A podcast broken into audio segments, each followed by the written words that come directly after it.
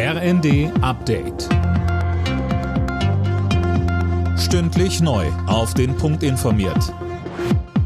Ich bin André Glatzel. Guten Morgen. Weltweit sind nach UN-Angaben derzeit so viele Menschen auf der Flucht wie noch nie. Mehr als 100 Millionen. Mehr dazu von Anne Brauer. Das ist ein Rekord, der niemals hätte erreicht werden dürfen, sagt Filippo Grandi, der Chef des UN-Flüchtlingshilfswerks. Und das müsse ein Weckruf sein. Russlands Krieg in der Ukraine hat die Zahl der Vertriebenen in den vergangenen Monaten noch einmal deutlich ansteigen lassen. Aber auch in anderen Teilen der Welt toben weiter Konflikte. In mehreren afrikanischen Ländern, genauso wie in Myanmar oder Afghanistan, treibt die Gewalt Menschen in die Flucht. Eine US-Militärmaschine hat mehrere Tonnen Milchpulver für Babys vom Stützpunkt Rammstein in Rheinland-Pfalz in die USA gebracht.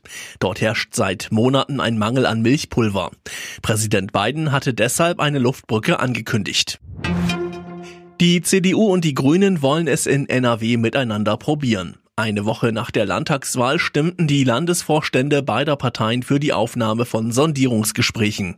Mehr von Laura König. Es soll geklärt werden, ob es bei Schwarz-Grün überhaupt eine solide Basis für Koalitionsverhandlungen gibt, so Ministerpräsident Wüst. Mit Blick auf die Pandemie und den Krieg in Europa müsste man demnach viele Themen neu denken.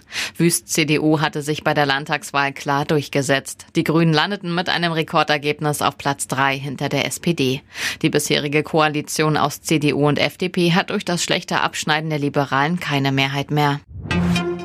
Im Streit um das geplante Sondervermögen für die Bundeswehr droht die SPD der Union jetzt mit einem Alleingang der Ampelkoalition. Sollten sich CDU und CSU im Bundestag querstellen, gäbe es auch andere Wege, so SPD-Fraktionschef Mützenich in der FAZ.